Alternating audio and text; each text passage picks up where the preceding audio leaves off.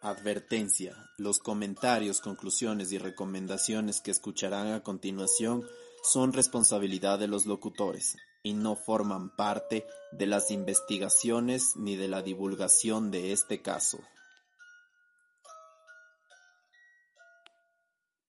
Buenos días, buenas tardes, buenas noches. Yo soy Guillo. Yo soy Nelson. Y bienvenidos al segundo capítulo de Donde vive el miedo. Thank you.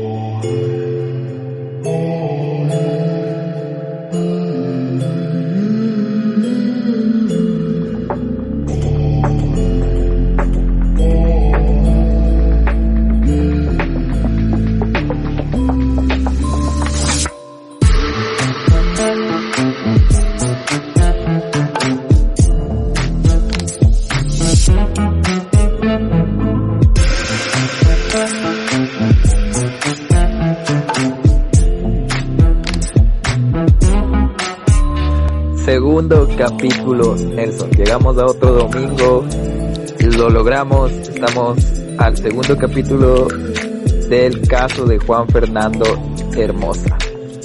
Qué bien, muchas gracias a toda esa gente que nos escuchó, muchas gracias a ustedes, que por ustedes hemos hecho esto, por ustedes hemos hecho la investigación Estamos súper contentos, súper emocionados de seguir ofreciéndoles lo mejor, lo mejor de la investigación criminal, de la investigación paranormal, de todas las cosas que nos encantan y esto es para ustedes.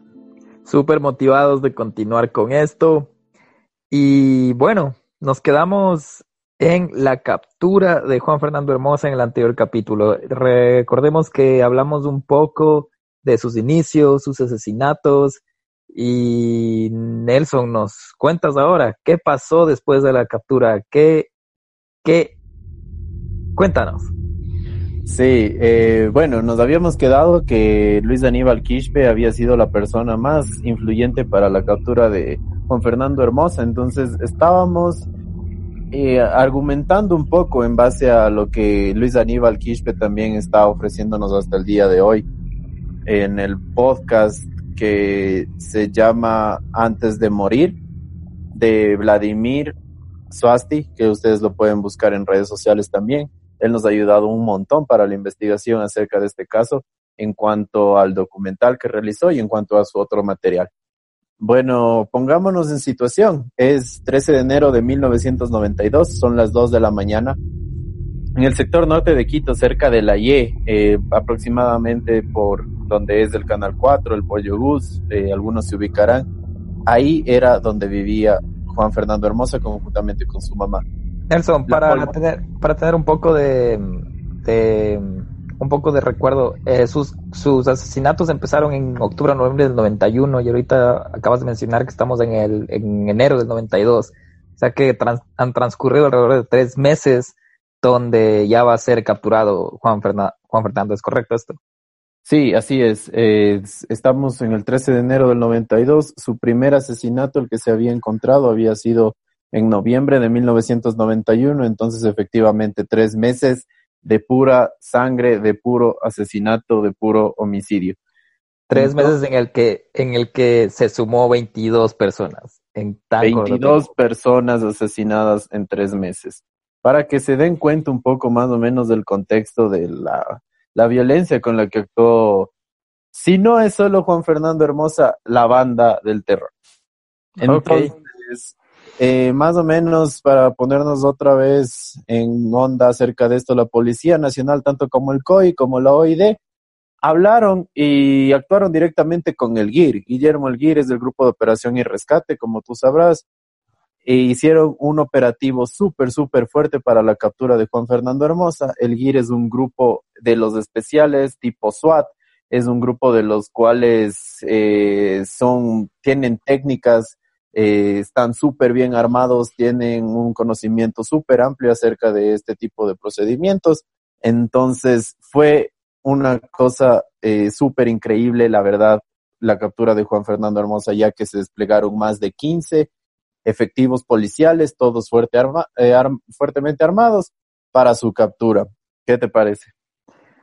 Wow, me, me parece bastante de película, te podría decir, porque imagínate que un, un niño de 14, 15 años logra esta conmoción tan grande en el país, tanta presión mediática, social que, que, que, creó este chico, que llevó a, a, las, a las fuerzas a usar hasta el grupo de intervención y rescate que tú lo comparas, como tú dices, es un SWAT ecuatoriano. Solo me, me quedo pensando en qué conmoción y qué, qué grave esto se, se, se volvió en ese tiempo.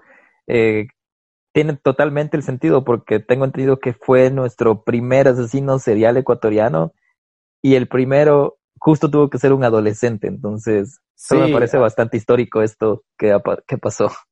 Sí, y de hecho recordemos que Juan Fernando Hermosa había asesinado, o la banda del, del terror había asesinado con una 9 milímetros, y llevar personal fuertemente armado para una operación de este calibre, para un niño que maneja un arma, que la manejaba súper bien, obviamente, no vamos a quitar mérito acerca de eso, eh, llevar todo este despliegue policíaco para atacar a una persona que tenía una 9 milímetros, me parece un tema de tratar, un tema que se le tiene que tener cuidado.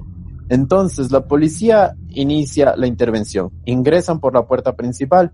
Los agentes del GIR rodean el inmueble y Juan Fernando Hermosa, según los testimonios de la policía, empieza a disparar una vez que se alerta del ingreso de la policía. Desde, desde el interior de su casa le empieza a disparar. Así es, porque empieza a percatarse que a esa hora abrieron la puerta, y él sabía que iban a por él. Entonces es cuando sucede algo importante aquí, que hay la explosión de una granada. La granada, según los policías, dice que cae por la ventana y que en el efecto de la detonación atrapa a dos policías eh, que les cayó un muro. Entonces, aquí hay algo que a mí me choca un poco, porque imagínense que en esa época las granadas eran de dotación militar. Hay algunas personas que indagan y dicen que la policía era la que detonó la, la granada para darle realce al asunto y justificar por qué el GIR estaba ahí. Pero pues Juan Fernando Hermosa tenía acceso a este tipo de, de armamento de militar. Nelson, justo quería preguntarte esto, mientras hablabas de esto de la granada, te iba, te iba a interrumpir y preguntarte, ¿de dónde consiguió la granada? ¿Cómo lo logró? Si es, si es cierto, como tú dices, que él fue el que, que lanzó la granada, ahora, ahora, eso pasó hace tanto tiempo, no, no, no creo que sabremos si es que fue lanzada por, por la policía, fue lanzada por Juan Fernando, pero en el caso de ser de Juan Fernando, creo que nos queda esa duda grandísima de, de dónde consiguió esta granada de dotación militar. Sí, por eso es tan, tan intrigante este caso, porque hay bastantes eh, situaciones mm, relacionadas también con la parte política, con la parte de la corrupción, con la parte de, del manejo de la policía, del manejo de los militares, del manejo fiscal de, del gobierno en esa época. Entonces es súper, súper contradictorio que haya manejado granadas con Fernando Hermosa, suponiendo que era un asesino serial. No había escuchado yo antes casos de asesinos seriales con granadas. O sea, él también tenía un, una connotación también un poco más sociópata, se podría decir, para tener ese tipo de, de, de armamento. Entonces, yo no creo que, yo no creo que hayan escuchado de un asesino serial con granadas y de menor de 18 años. Sí, así es, es súper, súper interesante. Entonces, el intercambio de balas entre Juan Fernando Hermoso y la policía dura aproximadamente entre 10 a 12 minutos. Bastante tiempo también para un intercambio de balas. Eh, y aquí hay algo que es un tema de connotación hasta el día de hoy en el 2015 se inicia una investigación por ejecución extrajudicial por parte de la Policía Nacional a la señora Amanda Suárez. Amanda Suárez fue la madre adoptiva de Juan Fernando Hermosa, la cual tenía un problema de enfermedad degenerativa que es la artritis y también tenía una discapacidad la cual es la sordera. Y cabe aquí recalcar que la señora muere brutalmente acribillada, con más de 20 tiros por las disposiciones y también por la ejecución del, del acto de la policía al tratar de capturar. Recordemos que en el anterior podcast yo les mencioné que Juan Fernando Hermosa o a la banda del terror se les estaba buscando eh, vivos o muertos. Y esta vez la policía no se podría eh, decir a ciencia cierta cuál fue el motivo el cual lo llevó a disparar de esta manera y sin percatarse que era Juan Fernando Hermosa la persona que estaba ahí. Nelson, recordemos que aparte, aparte del, de que tú dices que se, se aprobó la captura de este, de este criminal vivo o muerto, recordemos lo que pasó en el capítulo anterior, la presión social y política y mediática que tenía este caso. El, el presidente estaba ya involucrado en, en, en, tener resultados de este caso, si no me equivoco. Entonces me imagino que todo esto, esto, esto llevó al, a las decisiones que tomaron esto. Imagínate que su madre, su madre adoptiva muera a fuego cruzado prácticamente por, por estar ahí únicamente. Sí, es también, es súper eh, triste también. Como les digo, el 2015 la fiscalía inició esta investigación, hasta el 2020 está dando de qué hablar este tipo de acontecimientos, este tipo de manejo de que no hubo un uso progresivo de la fuerza en la captura de, él, de que hubo gente muerta eh, bajo manos de la Policía Nacional en esa época, eh, de que hubo un montón de, de, parte burocrática en este tipo de casos que hasta ahora no se da solución y lamentablemente eh, no se puede seguir con las indagaciones, ya que recordemos que el padre adoptivo de Juan Fernando Hermosa también falleció.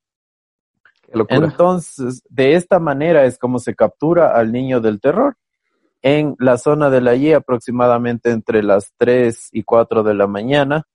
Eh, ¿Cómo se lo captura?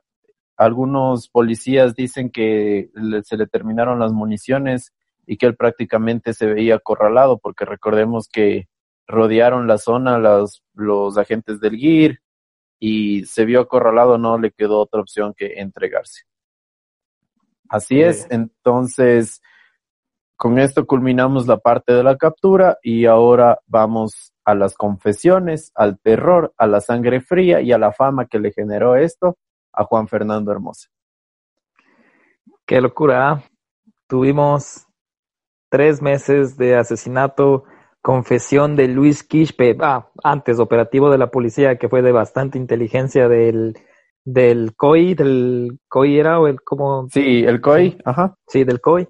Y la OID, ajá. Y la OID el, realizaron este, este proceso de investigación con personal, con policías encubiertos, lograron capturar a Quispe, Quispe, se podría decir, soltó la sopa y gracias a la información de Quispe logran capturar a Hermosa. Y ahora van las confesiones. Dinos Nelson, ¿nos tienes confesiones? Sí, así es. Tenemos confesiones, tenemos los audios reales de lo que dijo Juan Fernando Hermosa. Los que no lo habían escuchado lo van a escuchar y quiero que le pongan bastante atención al material que tenemos, ya que es material real y más que nada quiero que ustedes analicen la frialdad con la que él habla acerca de lo que cometió o de lo que él se inculpó, se podría decir. Entonces, en una rueda de prensa, al siguiente día, convocada en la comandancia, se ordenó a todos los medios de comunicación que por favor llenen el salón para poder tomar las confesiones de Juan Fernando Hermosa. Y esto es lo que Juan Fernando Hermosa dijo.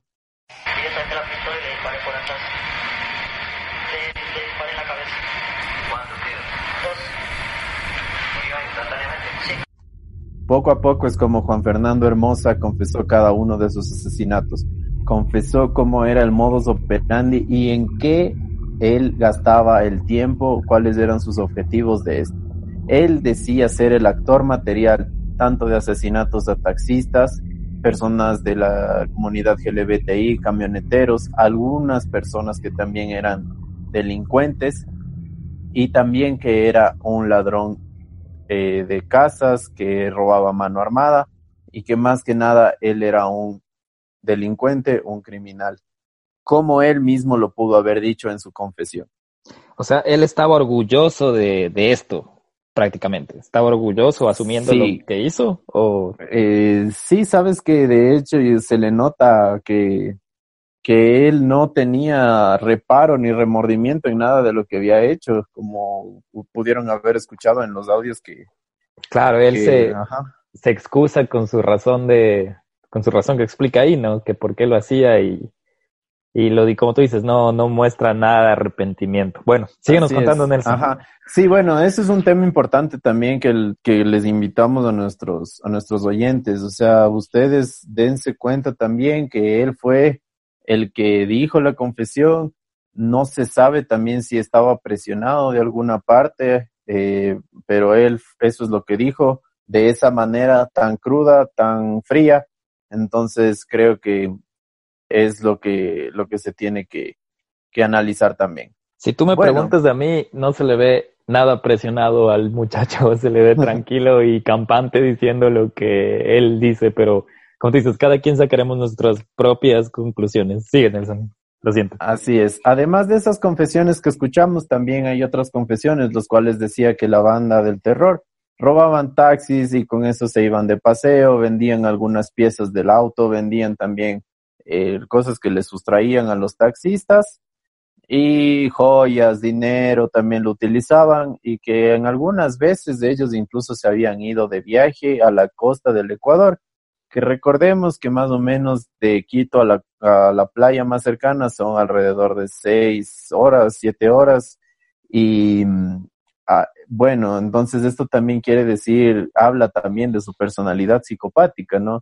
después de matar, después de asesinar a un taxista, simplemente abandonaban el cuerpo, me imagino que se lavaban las manos y se iban dispuestos a viajar, a disfrutar de lo que habían cometido. A celebrar, celebrar. A, celebrar, claro, o sea, me imagino que en esa época también ellos se debieron haber sentido en un nivel eh, superior de, de celebración, de, de fiesta por lo que están cometiendo, un dinero fácil, ¿no?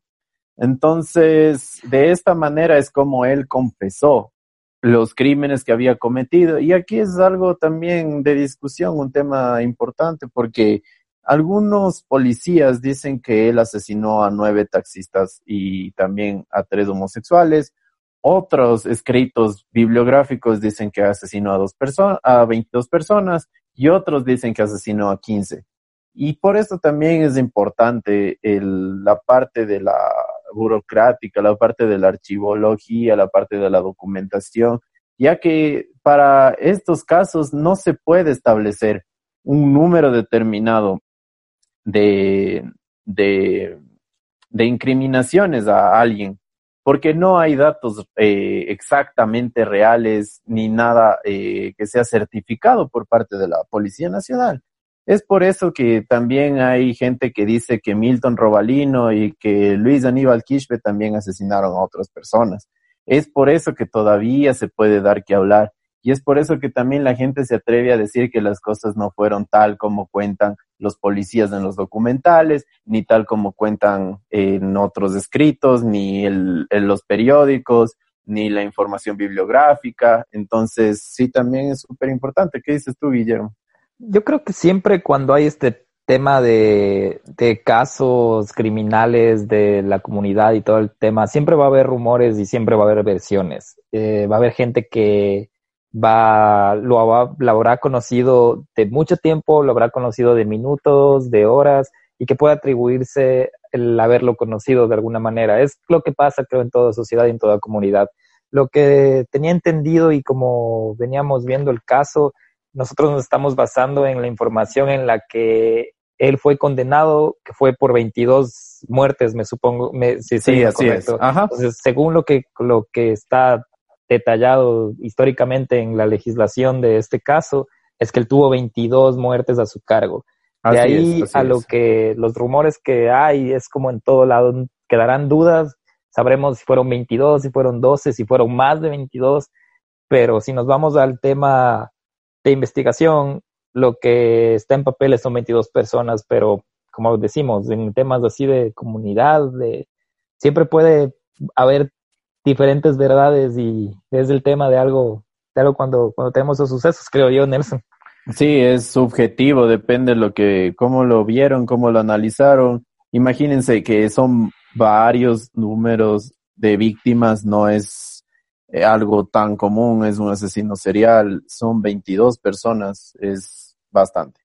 Bueno, entonces él, él confiesa, él confiesa los, los asesinatos que cometió, confiesa los delitos que había cometido y también confesó algo particular. Eh, confesó que dos agentes de la policía le habían proporcionado el arma homicida, así como las municiones, las cuales él los intercambiaba por eh, cosas robadas o por dinero. Es decir, que la policía era la que le proporcionaba este tipo de, de, herramientas para que él cometa los atracos, ¿no? Botó, botó una bomba con eso diciendo que el cuerpo policial entregaba el armamento, ¿no?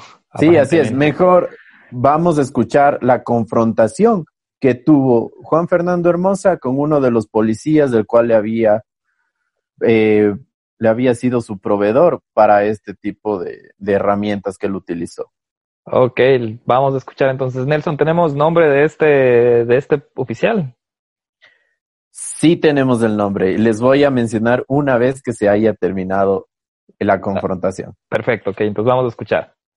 Sí, aquí está encubriendo vos.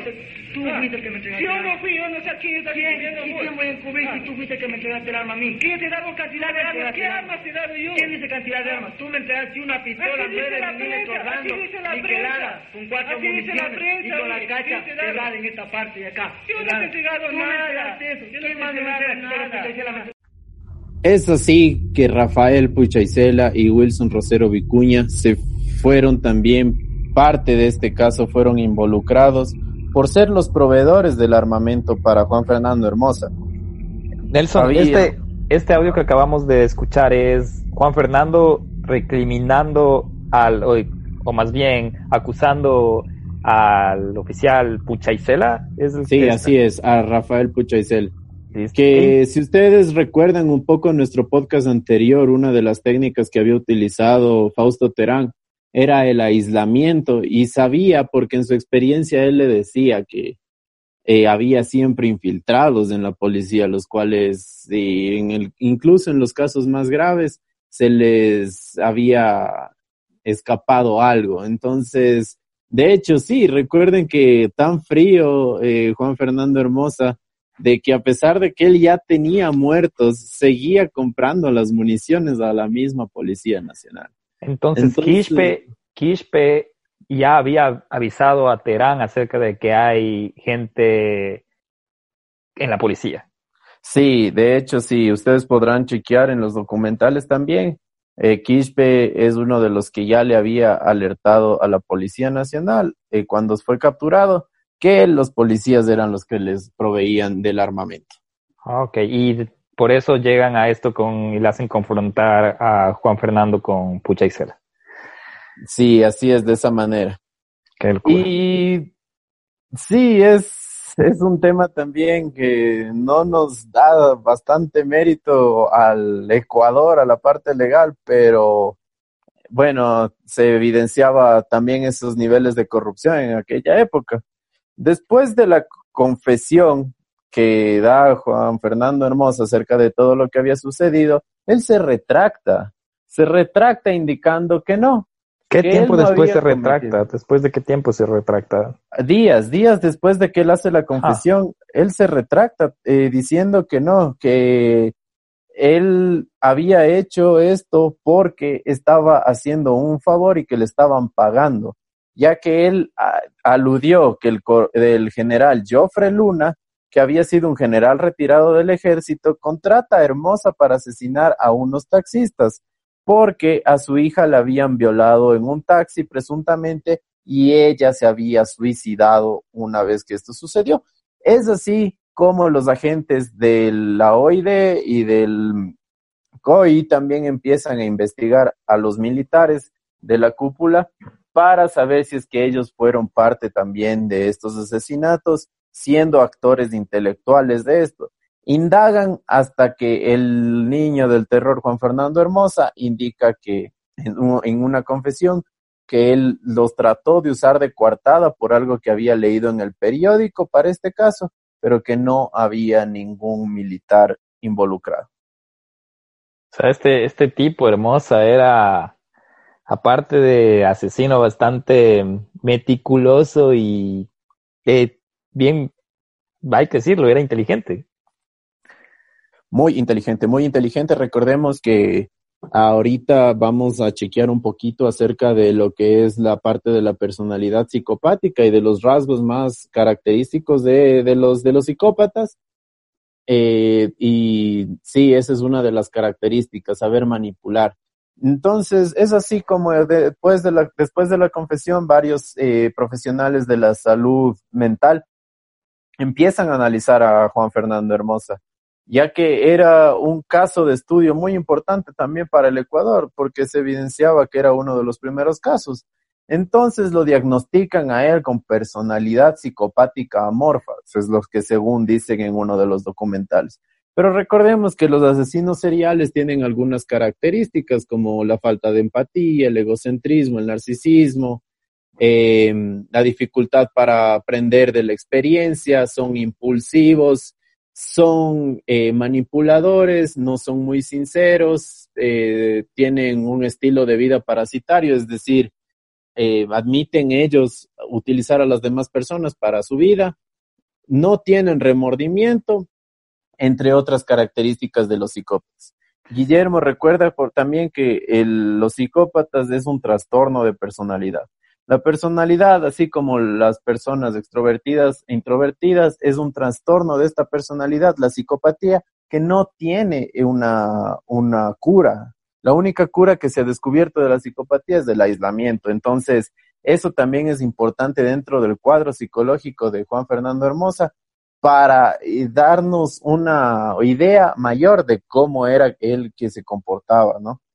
Entonces, así también dicen otros, otros profesionales, hay comentarios, y esto quiero dejar muy claro, hay comentarios, hay, hay confesiones, hay entrevistas, que dicen que Juan Fernando Hermosa, él presentaba un índice de crueldad animal súper alto, que incluso en la escuela él coleccionaba partes de animales, que había maltratado gatos, les había quitado la cabeza a gallinas, que jugaba como cometas con los gallinazos, o sea, torturándolos, que le había llevado a algunos profesores, algunos compañeros, cabezas de gatos, pero como les digo, en la parte investigativa, nosotros, o al menos eh, en la investigación que hicimos, no encontramos ningún indicio de eso que lo pueda probar.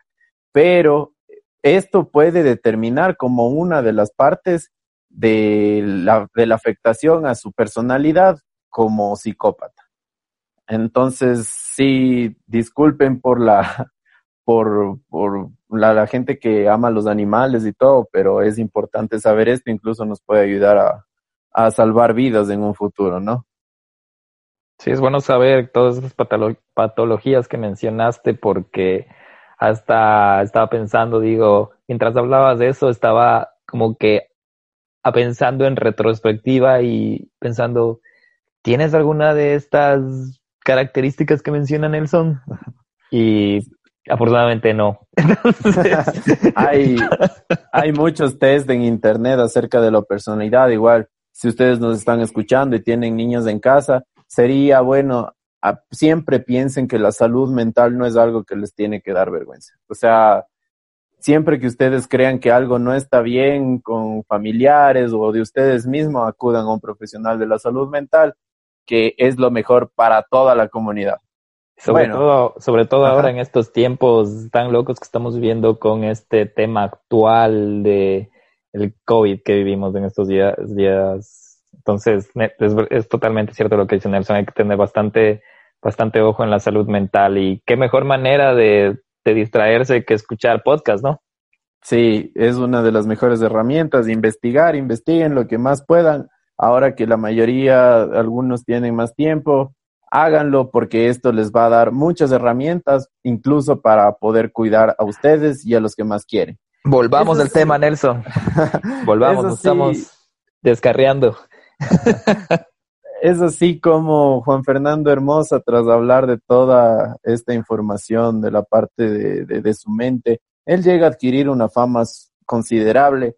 Él era un líder innato, recordemos que hizo su banda de, de la pandilla del terror, eh, tenía muchos amigos, muchas amigas, eh, Y aquí es cuando, a partir de esa confesión, a él lo sentencian a cuatro años de reclusión en el Centro de Detención de Menores Virgilio Guerrero. El Virgilio Guerrero, para los que no conocen, queda a la altura más o menos de el mercado de este que queda en el sur por la maternidad.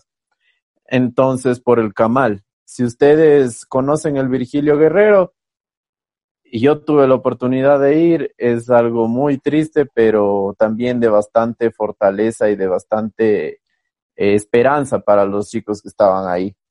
Entonces, eh, él, él estuvo cumpliendo una condena de cuatro años en la cárcel en García Moreno y luego fue, ¿cómo me repites eso? Mm, ¿Cómo fue? No, fue, él fue sentenciado a cuatro años en el Centro de Reclusión de Menores Virgilio Guerrero.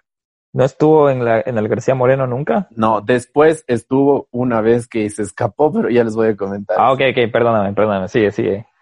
Es así que él, dentro del Virgilio Guerrero, de este centro de detención para menores, los policías comentan que él era un líder que incluso empezó a formar otra banda dentro del centro que les enseñaba y adoctrinaba a la gente acerca de cómo cometer y perpetrar lo que él sabía, lo que le había enseñado a él la calle prácticamente, cómo, cómo arranchar, eh, cómo vender, a quién vender las cosas robadas. Y los policías también comentaban que él era súper, súper, súper famoso entre las comunidades y las, en este caso, las, las culturas de, de esa época, ¿no? Las subculturas, se podría decir. Tanto así que casi siempre llegaban alrededor de entre 10 y 20 chicas a visitarlo a la cárcel, al centro del Virgilio Guerrero. Entonces, él era un ídolo para varios de los delincuentes, él lo sabía, incluso a veces cuando ya estuvo detenido, él empezó a cobrar por entrevistas exclusivas a varios medios de comunicación y lo que sí la policía sabía era que tenía mucho dinero. Algunas personas también del Virgilio Guerrero que pude conversar dicen que él incluso había sobornado a algunas personas de, de algunos guardias y todo para obtener otros beneficios. Y aquí hay algo también importante. Él recibía un trato especial por parte de la policía por toda la fama que él tenía. Habían bastantes abogados, habían bastantes criminalistas de la época, bastantes policías de alto rango que lo querían visitar solo para ver.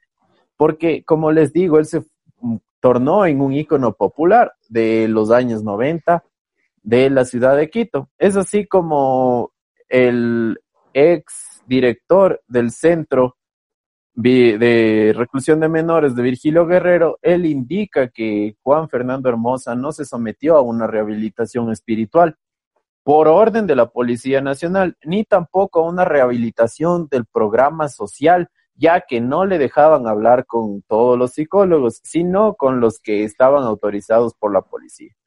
Entonces, la persona encargada era el fray eh, Fernando Cuentas, como les dije, él era el exdirector, y él afirmaba que no se le había podido rehabilitar desde la manera espiritual, que era en esas épocas eh, lo más lo más importante y lo más prescindible para la recuperación de los menores de edad. ¿Qué te parece, Guillermo?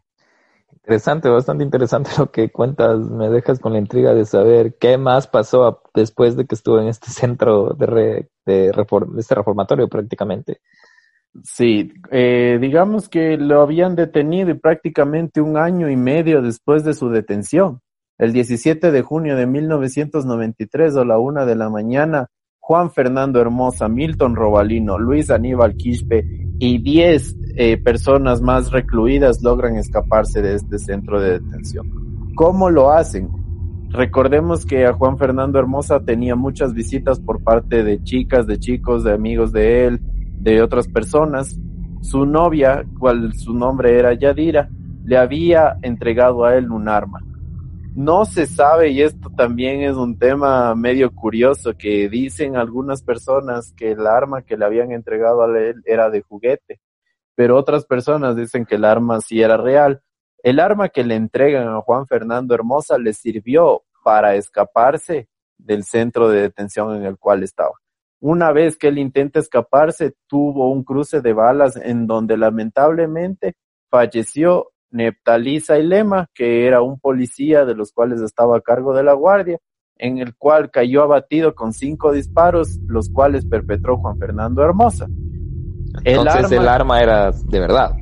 Sí, así es, el arma era de verdad. Eh, tuve la oportunidad de ver en un canal de reconocimiento nacional que hacían una dramatización acerca, pero no me parece tan tan real lo que propagan ahí, que dicen que le habían robado las pistolas a los policías y todo, entonces ah, quedémonos con, seamos pragmáticos y quedémonos con las versiones que, que, pudieron haber pasado, ajá. Sí, ok, continúa. Entonces, así es como él logra escaparse del centro de detención Virgilio Guerrero y se escapa a Colombia, conjuntamente con su novia, presuntamente también con eh, el, chico Quispe, y allá sobrevive vendiendo algunas joyas, algunos eh, otros objetos de valor que él había conseguido en sus perpetraciones.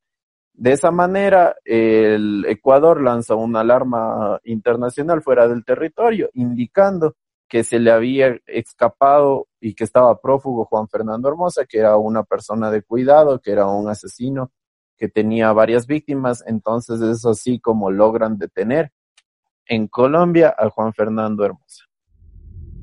Esta fue el, la parte en la que él se escapa y, ahora es atrapado nuevamente. Así es, y es atrapado nuevamente otra vez a la cárcel. ¿A la cárcel o al, reclut, al reformatorio juvenil? No, ahora regresó él al CDP. Y es aquí, Guillermo, nosotros tenemos también imágenes de él. Eh, me parece que es un GIF, el cual lo vamos a subir a la página de Instagram. Ustedes pueden comentarlo.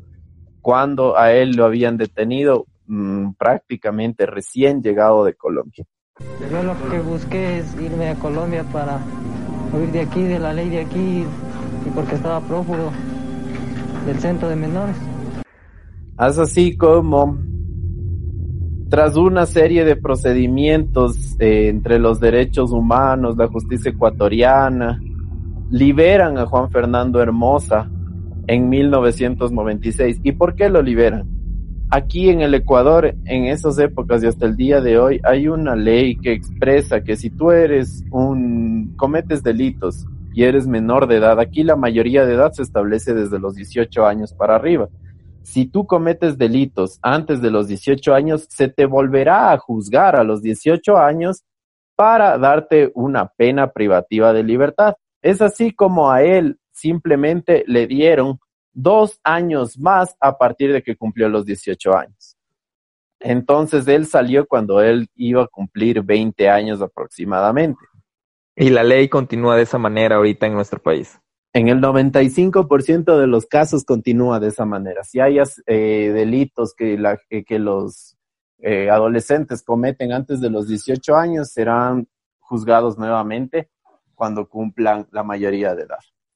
Entonces, es así como se libera Juan Fernando Hermosa sin publicar la fecha, ni la hora, ni el lugar donde se lo iba a liberar por temor a las represalias, ya que recordemos que estos procedimientos fueron participación tanto de los derechos humanos, Habeas Corpus, la justicia ecuatoriana y otras organizaciones internacionales, porque Juan Fernando Hermosa era un ícono popular durante todos los años 90, que hasta el día de hoy se sigue hablando.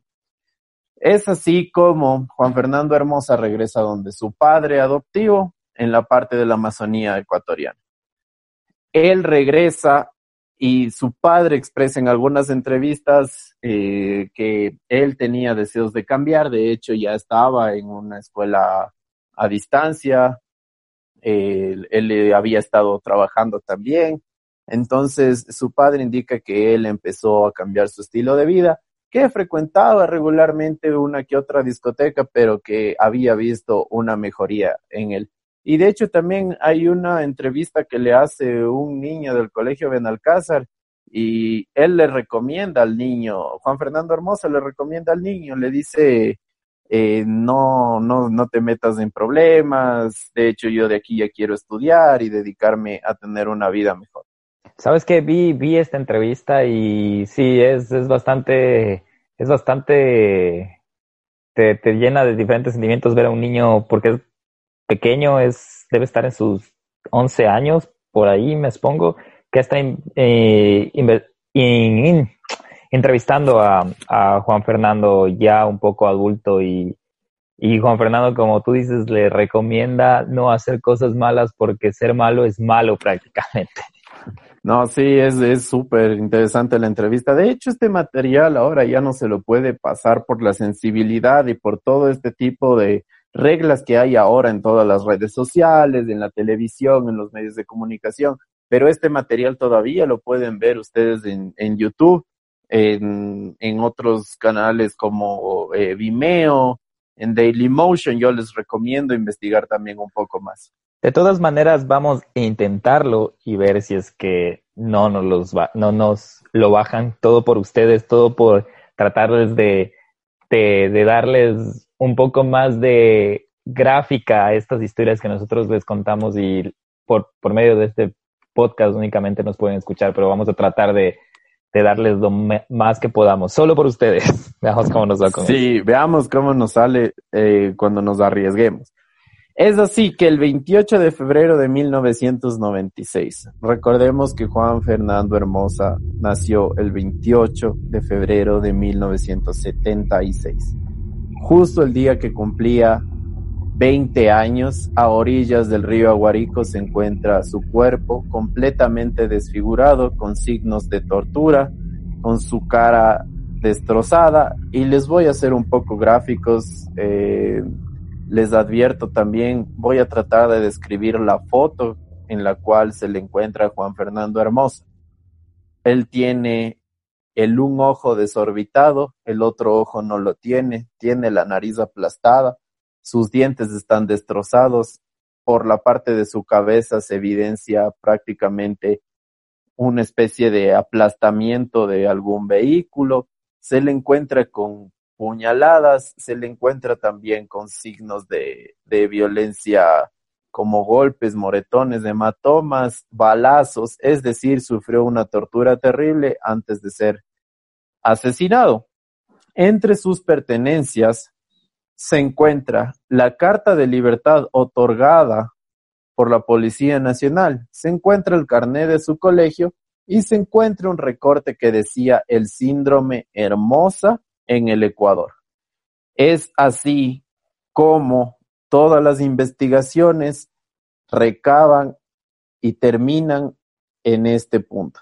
Las cosas que podrían haber pasado, la verdad, las mentiras, los cuentos, las especulaciones de tan popular caso, solo los podrá desmentir Juan Fernando Hermosa. Y él es el único, así es, él es el único que yo considero que es el dueño de la verdad. Es así como termina la, el relato de este caso, es así como nos deja más dudas que, respuestas, es así como nos deja hasta el día de hoy eh, casos relacionados con su muerte, casos relacionados con su captura, es así como nos deja todavía de qué hablar. Este fue Juan Fernando Hermoso. Qué increíble, Nelson. Qué locura, qué caso, qué drama. Acabas de mencionar cómo fue encontrado, asesinado. Si me preguntas, yo creo que después de haber perpetuado todo, todo lo que hizo en su época delictiva y en el tiempo que se mantuvo activo, yo creería que esto era cuestión de tiempo de que alguien tome venganza, porque si así como lo escribiste, yo desde mi punto de vista no fue una persona, mínimo fueron dos o más quienes cometieron este acto también criminal contra Luis Fernando, pero lo único que se me vino a, a mi cabeza fue venganza cuando tú lo describiste. Así es, Guillermo, sabes que hay un montón de especulaciones, hay un montón de teorías en, en torno todavía al, al, caso de Juan Fernando Hermosa. Algunas personas dicen que no, que él está vivo, que él en verdad cumplió con la misión que le había otorgado los militares. que lo habían, él simplemente el cuerpo quedó irreconocible para que no lo, no lo terminen siguiendo, a pesar de que su padre lo reconoció en la morgue y todo. También hay otras especulaciones acerca de que él no fue el que perpetró todos los crímenes, que él fue utilizado por, por organizaciones, eh, que él más bien era un estilo de sicario. Todas, todas las especulaciones, que todo lo que ustedes podrán decir aparte del caso, simplemente queda en sus pensamientos, en sus corazones. Yo, por mi parte, creo que Juan Fernando Hermosa fue una persona que también tuvo que pasar por cosas muy duras en la vida, al igual que todos. Recuerden que también hay una entrevista que ustedes van a encontrar cuando investiguen que dice que él empezó a cambiar desde que su padre lo había eh, confesado que era adoptado. Pero para mí eso no me, la verdad no me convence porque no se puede romantizar este tipo de casos para que todas las personas se comporten de la misma manera. Es decir, no se puede indicar que las personas que les pase esto van a terminar siendo un psicópata, un asesino, un criminal, que eso no lo borra nadie. Claro, no, depende de muchos factores de los que tuviste sumando tu personalidad que tienes. No creo que solo sea de un acto que tuviste en la, en la niñez para que tu vida cambie normalmente. Creo que es una, una combinación de muchos factores de, de tus vivencias, de tu personalidad y, y, lo que te lleva a hacer esto, ¿no? Eh, Nelson, no, no tengo más que decir acerca de esto. Agradecerte nuevamente por toda la, toda la investigación, todo lo que encontraste. de mi parte ha estado bastante interesante todo lo que me contaste. Me has, me has aclarado algunas dudas que yo tenía personalmente al saber muy poco acerca de este caso. Me has aclarado un montón el panorama, panorama perdón, de lo que ha pasado. Y Gracias, gracias por este increíble, increíble caso y nuestro primer caso de este podcast donde vive el miedo. Eso sí, amigos, amigas, yo les quiero invitar a ustedes a que hagan sus preguntas, que interactúen con nosotros. Si es que ustedes tienen dudas, las trataremos de resolver. Recuerden que nos pueden escribir al Instagram, a, la, nuestra página de Facebook, nos pueden mandar un mensaje por interno, incluso nos pueden enviar un correo electrónico si ustedes tienen más datos.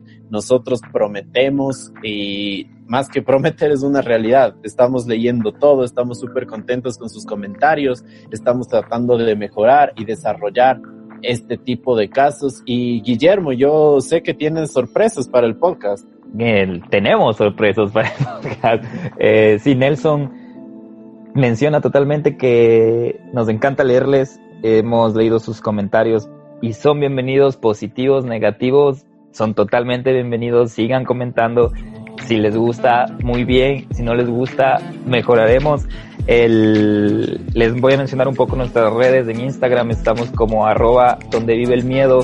En Facebook, arroba donde vive el miedo podcast. Y si nos quieren, ya antes de mencionar esto, el próximo capítulo, el próximo domingo, vamos a tener una historia de suspenso, horror,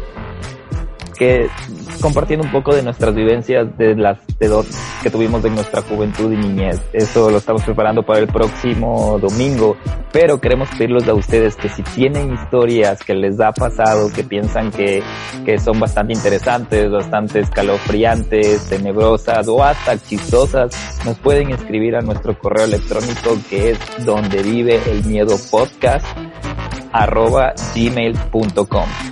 Si es que nos siguen en Instagram, ustedes pueden encontrar nuestra información de contacto ahí. Lo mismo en Facebook.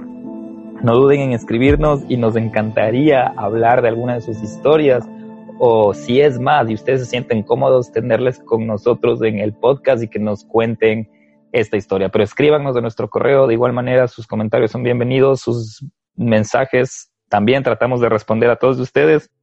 ¿Qué más no, acotar en este tema? Pero escríbanos, por favor. Esto es parte, es hacer comunidad, es eh, crear eh, contenido, es un montón de cosas. Recuerden que con esto, esto no es simplemente eh, morbo, no es simplemente entretenimiento. También estamos tratando de, eh, si es que es posible, eh, salvar vidas. Hay muchos casos en Internet que se han resuelto por parte de la participación de las personas. eh, si ustedes les gusta investigar, yo personalmente, como, como Nelson, yo les motivo a eso. O sea, háganlo. Es súper, súper interesante y poco a poco les vamos a dar muchas más sorpresas. Quizás mañana tu historia puede estar aquí. Quizás mañana la historia que tú tengas que contarnos puede ser parte de nuestro podcast y tú vas a ser parte de eso. Te agradecemos un montón. Estoy muy contento, muy entusiasmado por, por saber lo que nos van a decir y conmigo eso es todo hasta la de próxima. Hecho, de hecho, Nelson, antes de despedirnos, me acabas de dar una excelente idea. Tú mencionaste que ah, no te no te despidas todavía, que que Swasti tenía un podcast, que me recuerdas el nombre Sí, de este sí. podcast. Así es, el nombre del podcast se llama Antes de Morir, es el podcast en el cual Luis Aníbal Quispe indica las confesiones que él tiene para eh, eh, tener relación con la parte de Juan Fernando Hermosa, contando un poco también de su historia. Ustedes pueden seguir a Vladimir Swasti en su cuenta de Twitter, pueden seguirle en su cuenta de YouTube, pueden seguirle también en su cuenta de Instagram. Tiene mucha información que acotar a este caso de Juan Fernando Hermosa. Lo que me llamó la atención de este podcast es el título, Nelson, antes de morir. Me dejó pensando qué haríamos nosotros antes de morir, no en la forma únicamente macabra, sino en estos tiempos de reflexión en el que estamos ahora. ¿Qué nos gustaría hacer? ¿Qué sería lo más bonito, lo más chévere, lo que nos falta hacer antes de morir? Entonces, eso me dejó reflexionando a mí. Sí, se, me ocurrió la, se me ocurrió la idea de tal vez eh, nuestro Instagram posiblemente poner una, una imagen, una pregunta y ustedes pueden comentar qué es lo que les gustaría hacer, ¿no? qué les gusta, cuál sería su deseo, sea bueno, esperemos, o, o de, de, cualquier tipo. Sí, así es. De hecho, Guille, por favor, eh, vamos a hacerlo. Vamos a poner una encuesta en Instagram para saber eh, qué les gustaría hacer ustedes antes de morir. Nosotros nos morimos por escucharles y saber lo que ustedes piensan. Eso queremos antes de morir, escucharle. eh, bueno, muchísimas gracias por escucharnos otra vez, escucharnos otra vez. Nos vemos en una semana. Por favor, sigan en casa, seguimos adelante, vamos a acabar de esto. Entreténganse, disfruten, vean cosas bonitas, escuchen cosas tenebrosas, aprendan de crimen. Y eso de mi parte, muchísimas gracias. Que tengan una excelente semana, un excelente día, una excelente tarde, una excelente noche. Adiós de mi parte. Investiguen y sigan adelante siempre con lo que les gusta. Bye. Hasta pronto. Bye bye. Este capítulo fue escrito por Nelson Ola, editado por Guillermo Díaz y música por Hatem.